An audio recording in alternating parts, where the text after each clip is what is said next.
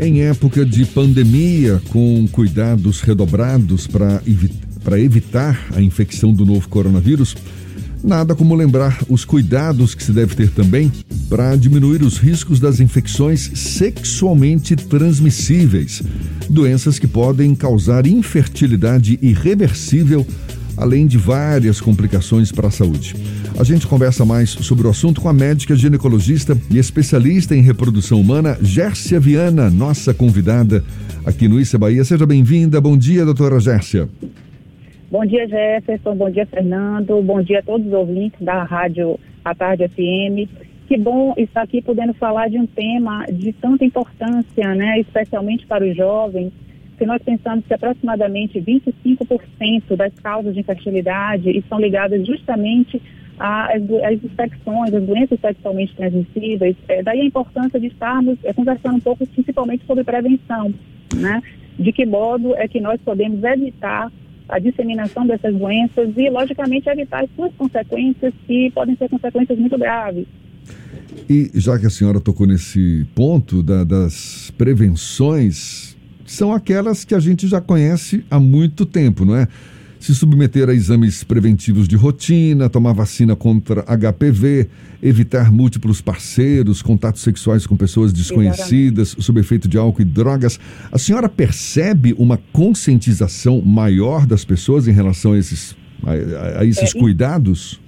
Infelizmente, o que tem se observado, especialmente nos jovens, é uma preocupação é, com gravidez indesejada, que logicamente é um outro, outra questão muito importante. Porém, eles têm usado cada vez menos o preservativo. É como se a única preocupação fosse a questões mesmo de, de gravidez. Mas eles estão esquecendo que uma, uma exposição a um risco de um IST através do sexo é, não seguro, né, especialmente com parceiros eventuais, ele pode arcar com as consequências para o resto da vida. Então, hoje foi observado que jovens entre 15 e 24 anos, apenas 56% deles, é, aproximadamente, fazem uso do preservativo. Então, é, em função disso, as ISTs têm aumentado, né? E, logicamente, nossa preocupação é também a longo prazo. São as consequências que esses jovens vão ter no futuro.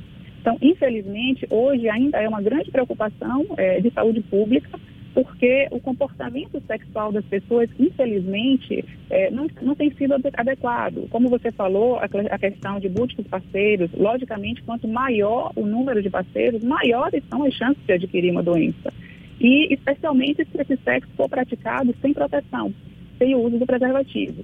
A em relação tá... à vacina, né, é uma outra forma de prevenção, por exemplo, em relação ao HPV, nós temos vacina, em relação à hepatite B, então uma outra forma de prevenção seria é, utilizar a vacina para aquelas doenças em que nós podemos prevenir. A gente está nessa pandemia do novo coronavírus. A senhora observa algum tipo de impacto da pandemia sobre os casos de DSTs? Houve algum aumento do número de casos por conta da pandemia ou o isolamento social, que até foi mais perceptível no início da pandemia, ajudou a diminuir os casos? É, na verdade, no início da pandemia, realmente ou, as pessoas é, se protegeram mais, né? Ficaram mais em casa e, logicamente, a exposição né, a, ao risco dessas doenças reduziu.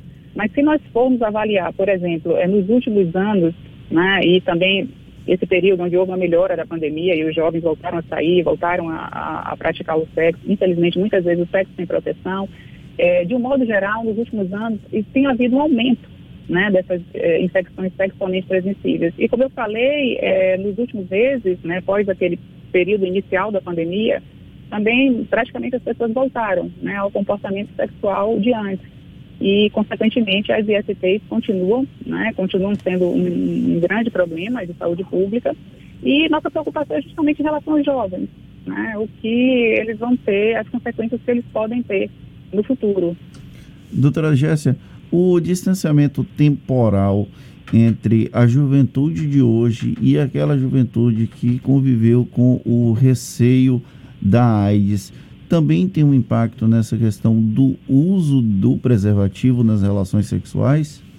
É, é interessante essa questão, porque realmente é, houve um período onde é, existia um grande receio em relação a, a, adquirir o vírus do HIV. Então, talvez em algum momento, realmente, o comportamento sexual das pessoas é, foi modificado em função do medo do HIV. Mas o que tem se observado nos últimos anos é como se, se os jovens não tivessem mais tendo aquela preocupação né, que houve no, no início do, é, dos primeiros casos de, de AIDS, e hoje eles não têm, tanto que tem aumentado. Né, o, as infecções pelo HIV têm aumentado nos últimos anos no mundo inteiro. Depois, outra, outra informação importante é que as ISTs terminam também sendo portas de entrada para o vírus do HIV. Então, por exemplo, é, algumas ISTs que provocam lesões ulceradas, aquela úlcera, ela forma uma solução de continuidade e favorece a penetração do vírus, consequentemente favorece o contágio. Né, pelo HIV. Quais e, são as doenças? Quais são as doenças mais graves, essas que podem, por exemplo, resultar em sequelas aí para o resto da vida?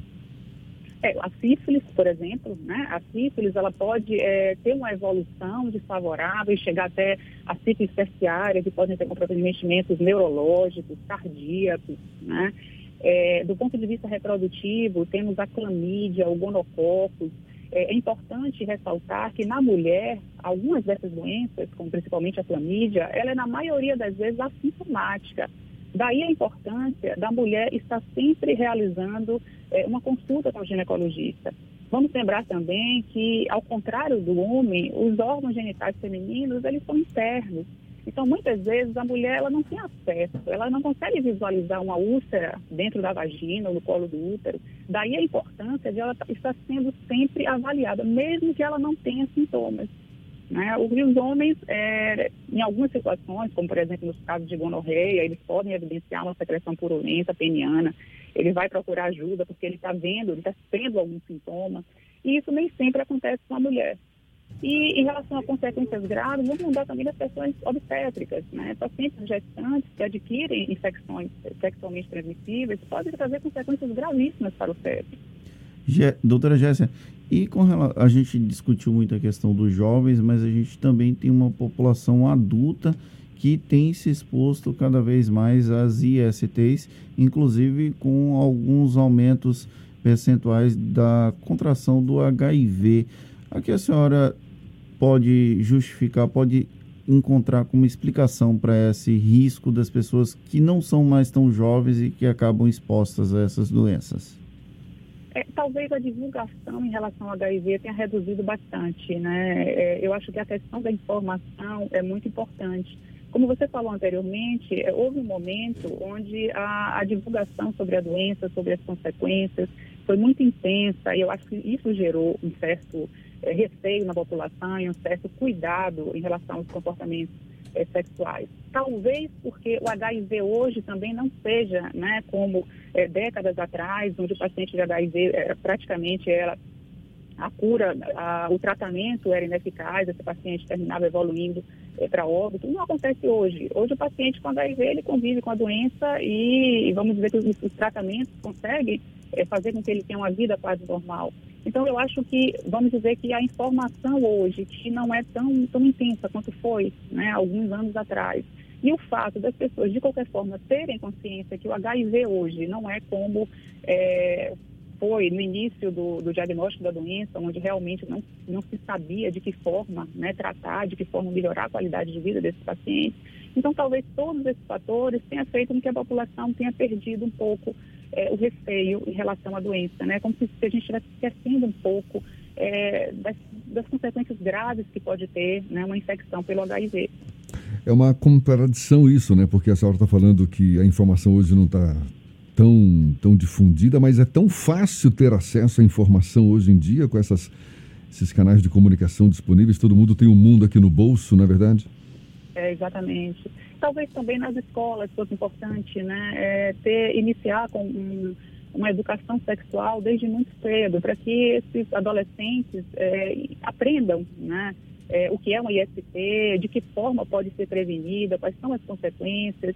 Eu acho que quanto mais jovem eles têm essas informações, eu acho que maiores são as chances de que eles assumam um comportamento de mais cuidado, né, um comportamento mais responsável está fazendo o nosso alerta, o cuidado de se prevenir contra essas doenças sexualmente transmissíveis, doenças sérias, podem comprometer a saúde para o resto da vida.